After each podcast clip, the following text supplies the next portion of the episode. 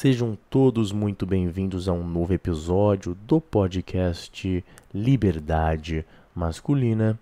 Hoje nós iremos falar sobre o mal da depressão, algo que atinge a vida de muitas, muitas pessoas mesmo.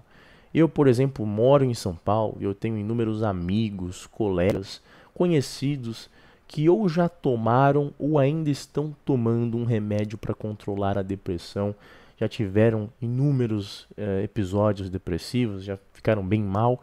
E é algo muito recorrente, assim, de conversar com as pessoas e escutar coisas do tipo, né?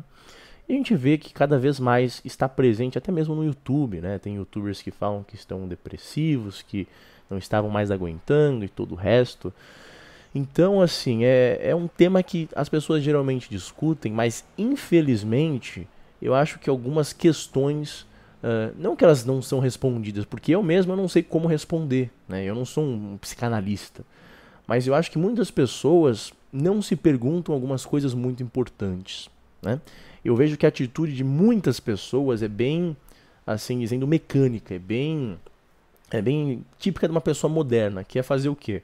Você tem um problema assim, de depressão, de tristeza, e a solução para isso é uma pílula. Né? Então o cara fala, ah, eu estou deprimido, quase como uh, você teria que curar, por exemplo, uma gripe, né? tomando lá um antiviral, um remédio do tipo.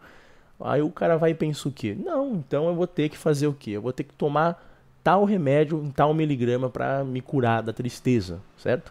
Sem olhar que às vezes a tristeza, tá, pode ter uma, uma influência eh, em relação a ter remédios que podem te ajudar a fazer isso, mas às vezes existem coisas muito maiores que isso, questões espirituais, religiosas, existenciais que você não está considerando, né?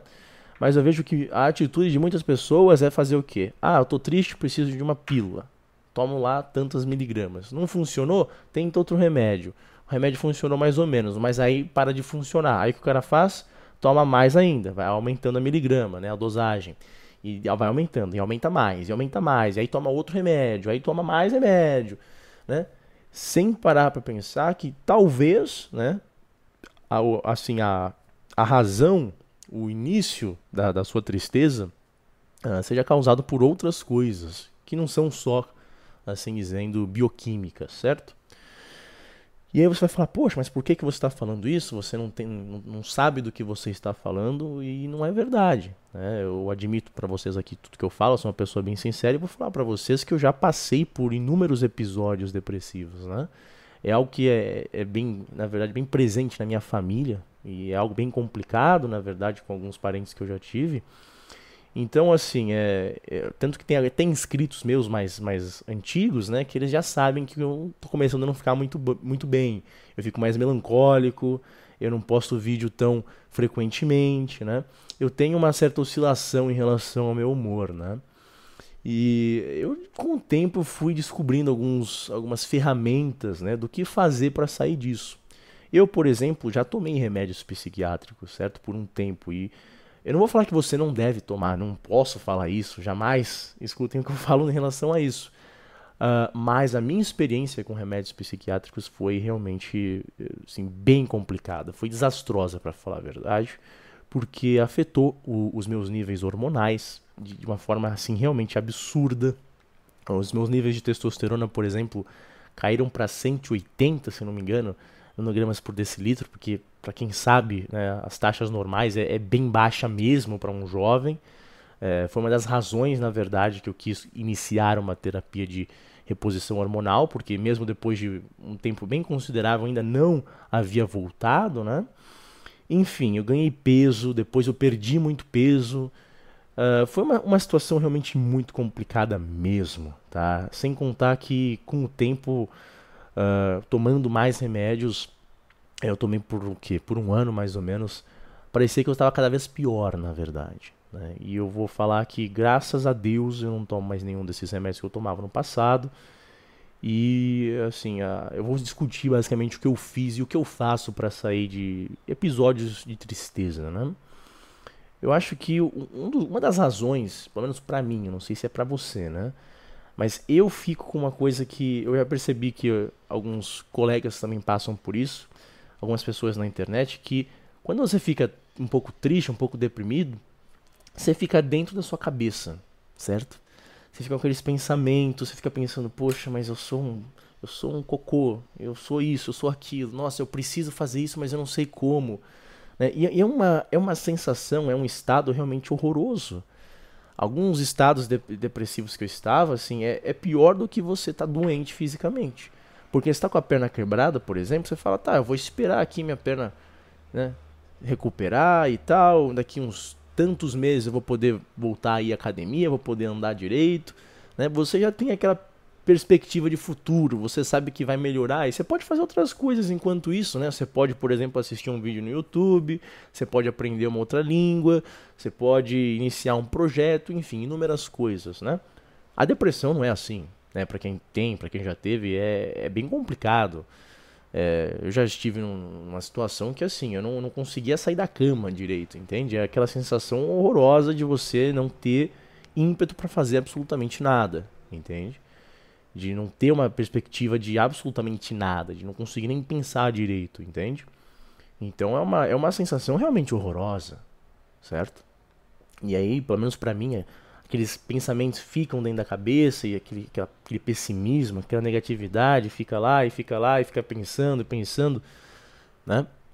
E eu, pelo menos, observo que, assim, é o, o meu cérebro, de uma certa forma, me enganando, me distanciando um pouco da realidade e da verdade. Né? Quando eu começo a pensar, por exemplo, que eu sou muito pior do que eu realmente sou, né? Eu tento me lembrar que, olha, não é bem assim. Mas mais importante do que isso, né, eu tento escapar desses pensamentos. É por isso que quando eu começo a ficar meio depressivo, eu começo a engordar um pouco. Eu não ligo, porque depois eu perco, entende? Mas é, eu começo a, a, a, sair da minha cabeça e voltar ao mundo das coisas. Entende? A me distrair com outras coisas. Até videogame às vezes, mas nem tanto, porque você pode ficar viciado também no videogame e não vai ajudar muito.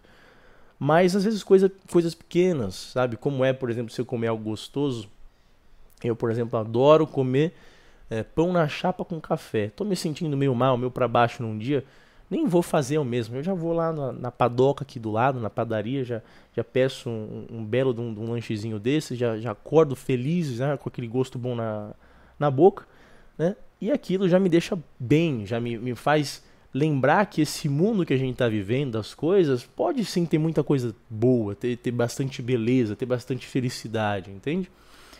Porque se você fica só preso na tua cabeça, você acha realmente, cara, o mundo tá acabado, não tem mais nada do que extrair daqui, entende?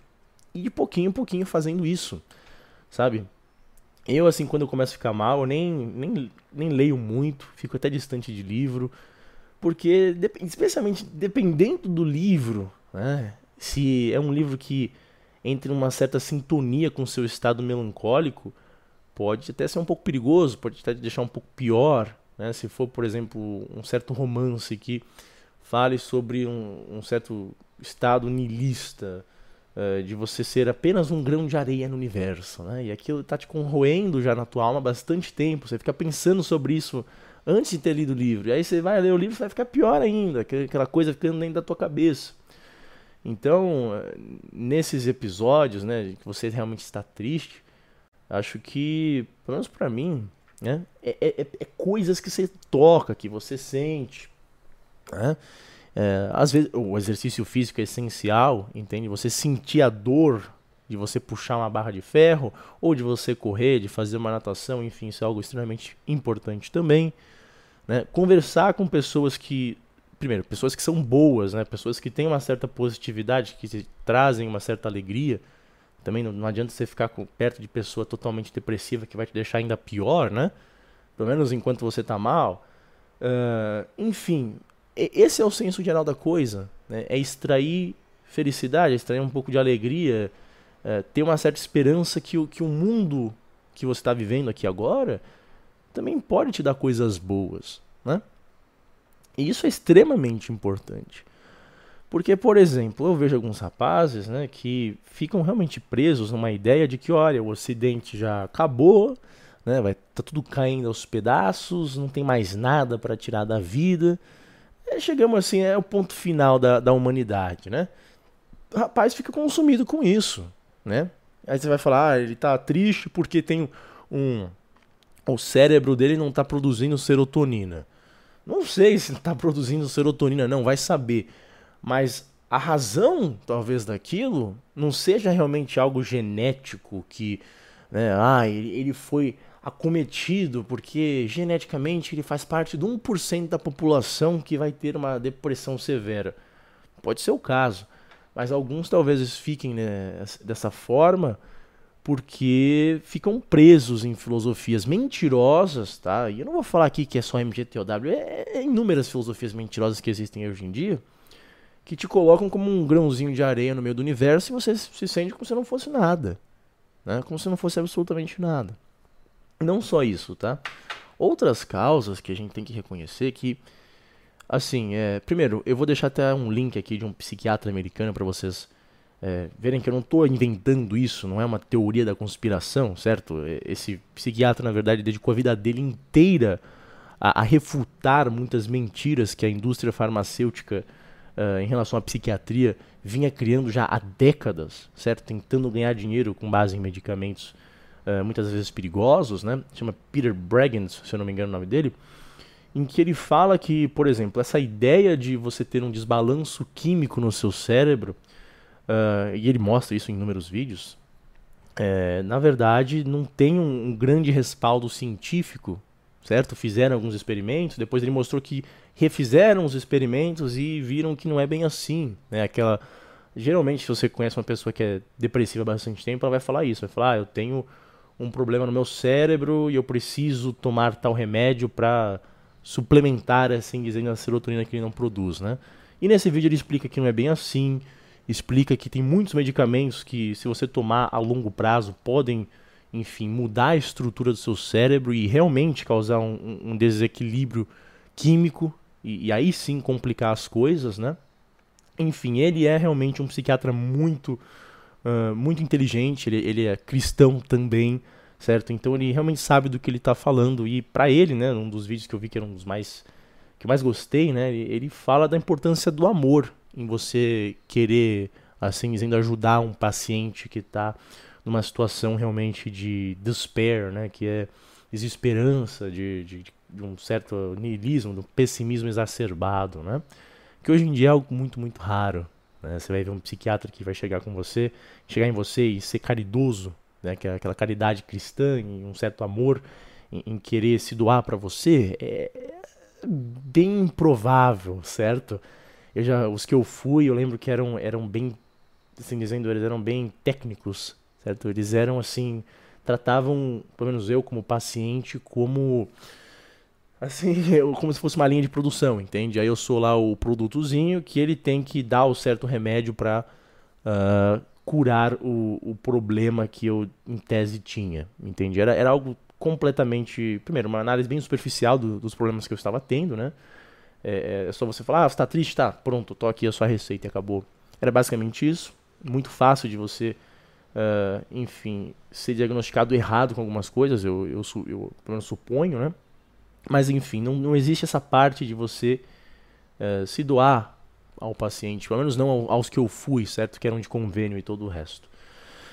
Mas enfim, é, essa realmente é, é, a primeira parte. A outra coisa, né, é como eu disse, às vezes as, as razões por trás da, da tristeza de uma pessoa não são puramente do indivíduo, por parte da, de uma genética que ferrou o cérebro do cara. Porque olha só, Vamos pensar na quantidade de pessoas que estão deprimidas hoje em dia, especialmente nas gerações mais jovens, né? Assim, não é possível que é algo genético. Não, não é possível. Assim, então por que as pessoas no passado não eram tão deprimidas assim? Entende? Não faz sentido, certo? Tem algo muito estranho. E, pelo menos a minha tese aqui, né, eu posso estar errado, mas será que a modernidade em especial a pós-modernidade, não traz um, um real assim, um, um real peso no psicológico das pessoas, um peso muito maior do que seria no passado.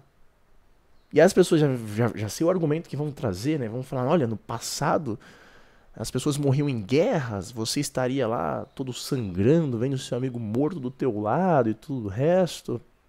Isso sim seria um grande trauma, isso sim ia perturbar o seu psicológico. E talvez seja verdade, talvez seja verdade, mas Entende? Pensa na cosmovisão do, da, da pessoa, né? Pensa de como a pessoa se enxerga no mundo. No passado, né? Tanto que tem muitos jovens hoje em dia, e eu me incluo, né? Que, na verdade, gostariam de morrer numa guerra. Morreriam, se sacrificariam por isso. Estão loucos para isso, na verdade. E você vê que algumas coisas que acabam acontecendo, por exemplo, no, no Oriente Médio, ainda existem até mesmo na pós-modernidade. Né? De rapazes que se sacrificam. Eu não estou falando que aquilo é certo, obviamente que não. Mas é, isso sempre existiu. Né? E, eles se sacrificavam porque eles entendiam que a vida dele não acabava aqui. Que a, ele tinha uma alma imortal, que fazendo o sacrifício que ele estava fazendo, por exemplo, combatendo um inimigo que tenta destruir né, a comunidade dele ou a família dele e todo o resto, ele estaria fazendo algo correto. E por consequência daquilo, a vida dele não iria acabar no inferno, como é o caso de muitas pessoas hoje em dia, na verdade, né? Mas o que a gente o que é, que é importante salientar, eu acho, é que eles tinham isso. Eles tinham, como exemplo, um homem que estava lá numa, numa guerra, há, sei lá, dois mil anos atrás, tinha a parte da metafísica da guerra, certo? Não era somente a ideia de que, ah, vou morrer aqui, morreu, acabou, certo? Era muito maior do que aquilo, entende? Agora, hoje em dia, a gente não tem isso. Né? Uma pessoa, por exemplo, que está num estado de, de, tristeza, pelo menos alguns que eu já entrei em contato, eu já passei por algumas experiências do tipo, é, é aquela situação de você não saber o teu lugar, não saber o, assim, qual o seu nem o seu valor, porque o valor já, já, já, já coloca você numa situação extremamente específica né, em relação à modernidade, em relação a, ao seu lugar na, na economia e todo o resto. Mas qual é o, o sentido da tua vida? Por que, que você está aqui? Né? Em relação a, ao grande esquema das coisas, qual que é o seu papel? Né? Qual é a sua vocação? O autoconhecimento, todo o resto. Você vê que as pessoas hoje em dia têm muito problema com isso. De verdade, de verdade mesmo.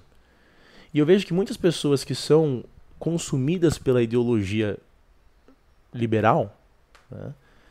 E eu não sou, eu vou salientar de novo, né? Eu sempre tenho que falar isso nos meus vídeos, né? Não tenho nada contra o mercado livre em fazer trocas sem que tenha uh, um governante colocando um fuzil na, na tua cabeça e roubando o seu dinheiro. Não, não, não estou reclamando disso. É, eu estou falando da, do liberalismo, né, que é condenado, não sei se é mais, mas era, deveria ser condenado pela igreja, uh, que é um, obviamente uma, uma ideologia revolucionária. E você vê que pessoas que são consumidas por, pelo liberalismo, uh, elas começam a, a, ter um senso de, de si mesmas que, é, que é bem específico. Em que você, muitas das vezes, é o seu trabalho. E só isso. E a sua vida é resumida ao seu trabalho, à sua capacidade de ser, sei lá, o CEO de uma corporação, de ser a, a mulher que é CEO de uma corporação. Assim, é, é a pura aquisição de recursos materiais. Só isso que importa nessa vida, certo? Primeiro, primeiro aspecto disso. Muitas pessoas fazem isso. Qual a primeira consequência? A primeira consequência é que é uma vida extremamente superficial e rasa, né, em que se você começar a se distanciar uh, do transcendente, de Deus, você vai começar a ter problemas. Né? E como toda ideologia revolucionária, pouco a pouco ela vai te distanciando. Então, é, assim, é, vai ser complicado. Porque se você começa a enxergar a sua vida como uma mera aquisição de recursos, Primeiro que você vai se sentir cada vez mais vazio, mas não só isso. O que acontece quando nem isso você consegue fazer? Certo?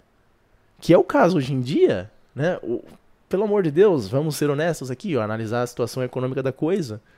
Né? Depois da Segunda Guerra Mundial, influenciados pelo demônio do Keynes, né? para quem não sabe, o Keynes ele era um pervertido sexual, participava de uma, uma, uma organização secreta chamada Os Apóstolos, né? vou fazer talvez um vídeo sobre isso. É, e a, a, a, a, tese econômica dele foi realmente um reflexo dessa alma podre que ele tinha e realmente destruiu economias ao redor do mundo, certo? A gente vê uma situação hoje em dia de concentração de recursos na mão de pouquíssimas pessoas que compram estados ao redor do mundo, né, em que eles sim têm bastante dinheiro, mas muitos jovens, né, hoje em dia estão presos, né, tão, enfrentam na verdade uma realidade que é a seguinte: até fazendo uma faculdade você às vezes não tem a certeza que você vai conseguir colocar um pão em cima da mesa. Um pão em cima da mesa acho que todo mundo consegue ainda colocar, mas certamente a, aquela visão de você ser um, um grande executivo, né? e ser uma pessoa de renome, um CEO e tudo o resto, certamente não é algo que muitas pessoas vão conseguir fazer. Então, as pessoas são confrontadas com essa realidade, né? Se você realmente acha que tudo que você pode fazer nessa vida, que sua vida é resumida a conseguir recursos, e você está no mundo que você está, 2020, com a economia não tão boa, não só no Brasil, mas ao redor do mundo, com o desemprego cada vez mais aumentando, com a automatização das coisas, daqui a pouco vai ser o Uber que vai ser automatizado, já tem a tecnologia para isso, né?